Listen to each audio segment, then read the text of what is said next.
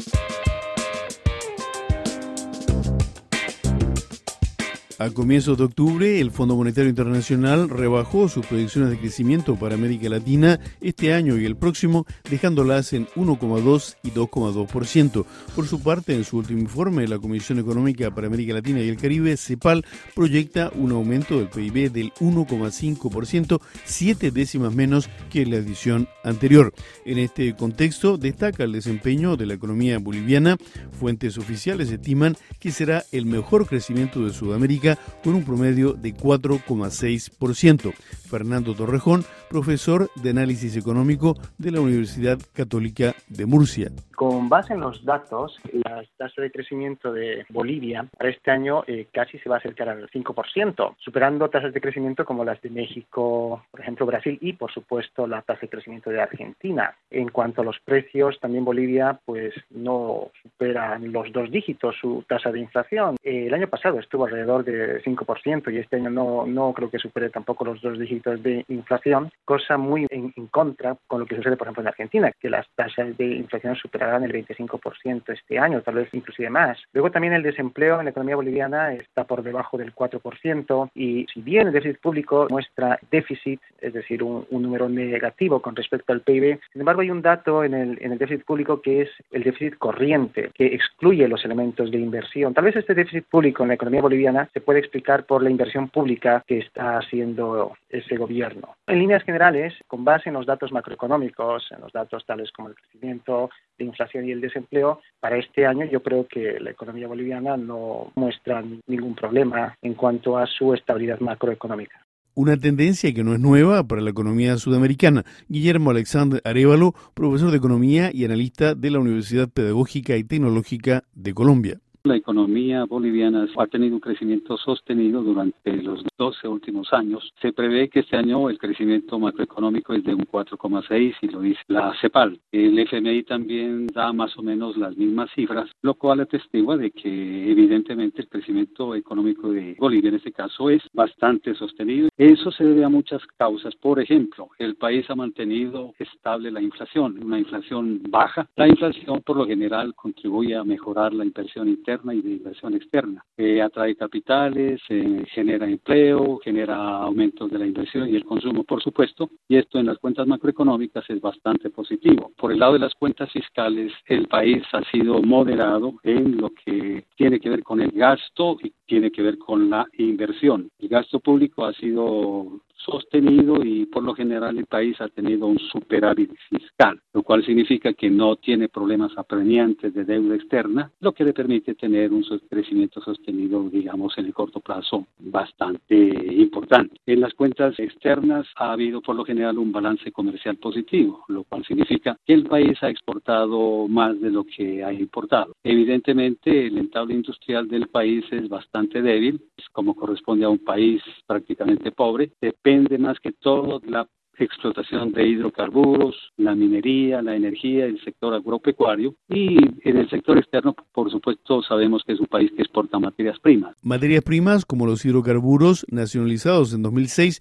lo que según el gobierno permitió un crecimiento significativo de los recursos fiscales, visión que comparte Fernando Torrejón. Yo creo que sí, porque esas nacionalizaciones han representado que estas empresas nacionalizadas, entre comillas, puedan transferir más recursos al Estado boliviano. Entonces, con esos recursos que el Estado boliviano, es decir, el sector público de esa economía, ha podido redistribuir esos ingresos entre la población, hay bonos, la propia inversión pública, los aumentos de los salarios también, hay que recordar que el salario mínimo aumenta en Bolivia, creo que ahora hay el pago de dos aguinaldos. Entonces, eso ha hecho que la demanda agregada de esa economía pues aumente, lo que ha hecho aumentar la producción y hace que esa economía pues pueda crecer a esas tasas de crecimiento superiores al 5% en promedio. Juan Carlos Martínez Lázaro, profesor de Economía de la IE Business School de Madrid. Bolivia ha conseguido mantener unas cifras de crecimiento económico pues bastante importantes en los últimos años, eh, configurándose como, el, como el país de Sudamérica que más ha,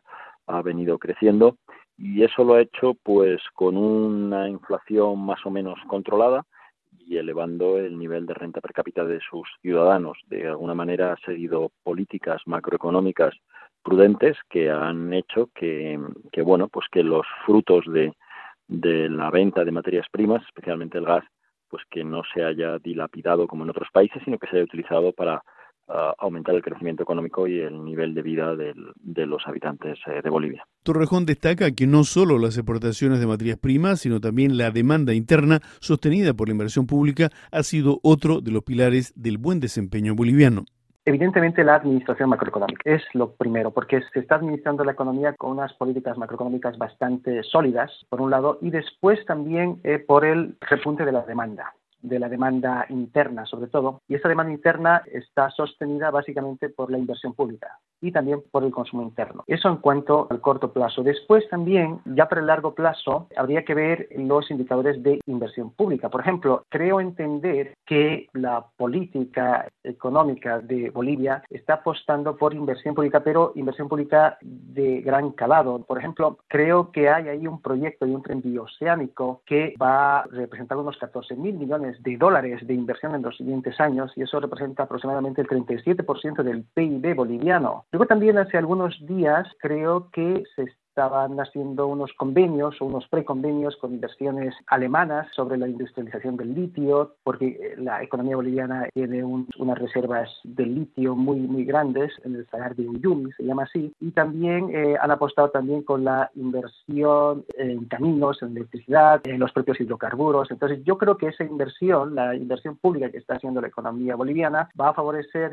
a esta, y de hecho está favoreciendo tanto en el corto plazo como en el, en el largo plazo proyectos de envergadura que requieren inversiones extranjeras. Martínez Lázaro. Bolivia, como decimos, tiene una agenda de crecimiento, desarrollo y esa agenda en muchos casos plata pasa por la explotación de sus eh, recursos naturales o pasa por la construcción de importantes infraestructuras como sería el tren bioceánico. Evidentemente, pues para muchos de estos proyectos lo que va a necesitar pues va a ser capital extranjero y en ese sentido pues eh, eh, no es descartable o es, es, necesario ese capital extranjero que llegue a, a, Bolivia para, como digo, poder explotar esos, esos eh, recursos económicos, esas nuevas infraestructuras.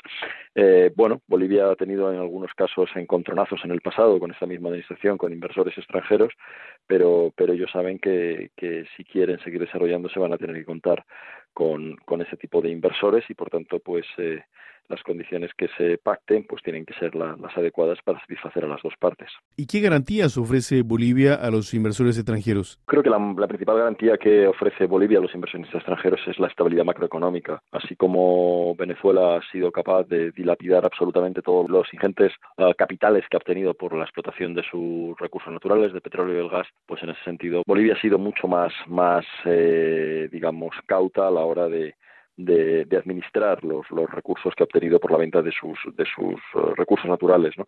Y en ese sentido, pues muestra una economía mucho más estable, una economía que ha crecido, una economía que ha sido capaz de, como digo, de generar inclusión social, a diferencia de, Venezuela, que lo que ha hecho ha sido absolutamente empobrecer a sus ciudadanos y, y hacerlos de, que salgan del país porque no tienen otra opción. ¿no?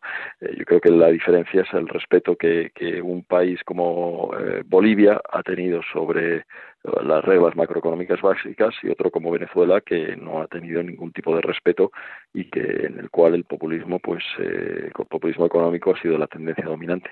Pero Bolivia no puede sustraerse al contexto global. Jorge Acamine Toledo, presidente del Colegio de Economistas de Santa Cruz y especialista en administración de empresas. Por años de desaceleración que ha tenido el mundo en realidad, ha tenido también su efecto en nuestra economía. Por la caída de los precios de, las materias primas, tuvo su efecto en Bolivia. Para el presupuesto de este año, 2018, que fue un presupuesto casi lineal con la de la gestión de 2017, con unos millones menos en inversión. Obviamente por el tema de que los recursos y el escenario no claro que había sobre el tema de precio de materias primas, ¿no? Eh, minerales principalmente y lo que es el petróleo. Sin embargo, se pudo mantener el modelo basado en lo que es la demanda interna, el consumo interno. El gobierno lo que tiene que hacer es mantener los niveles de inversión y el costo que podemos ver nosotros ya en el largo plazo es el incremento significativo de la deuda externa e interna de Bolivia, ¿no? Eh, tenemos crecimiento, obviamente eh, generando endeudamiento público externo, interno, y actualmente está en niveles aceptables. Para los economistas interrogados por Radio Francia Internacional, la economía boliviana debería mantener este rumbo a condición de apostar por una productividad con mayor tecnología y mayor capacitación del capital humano.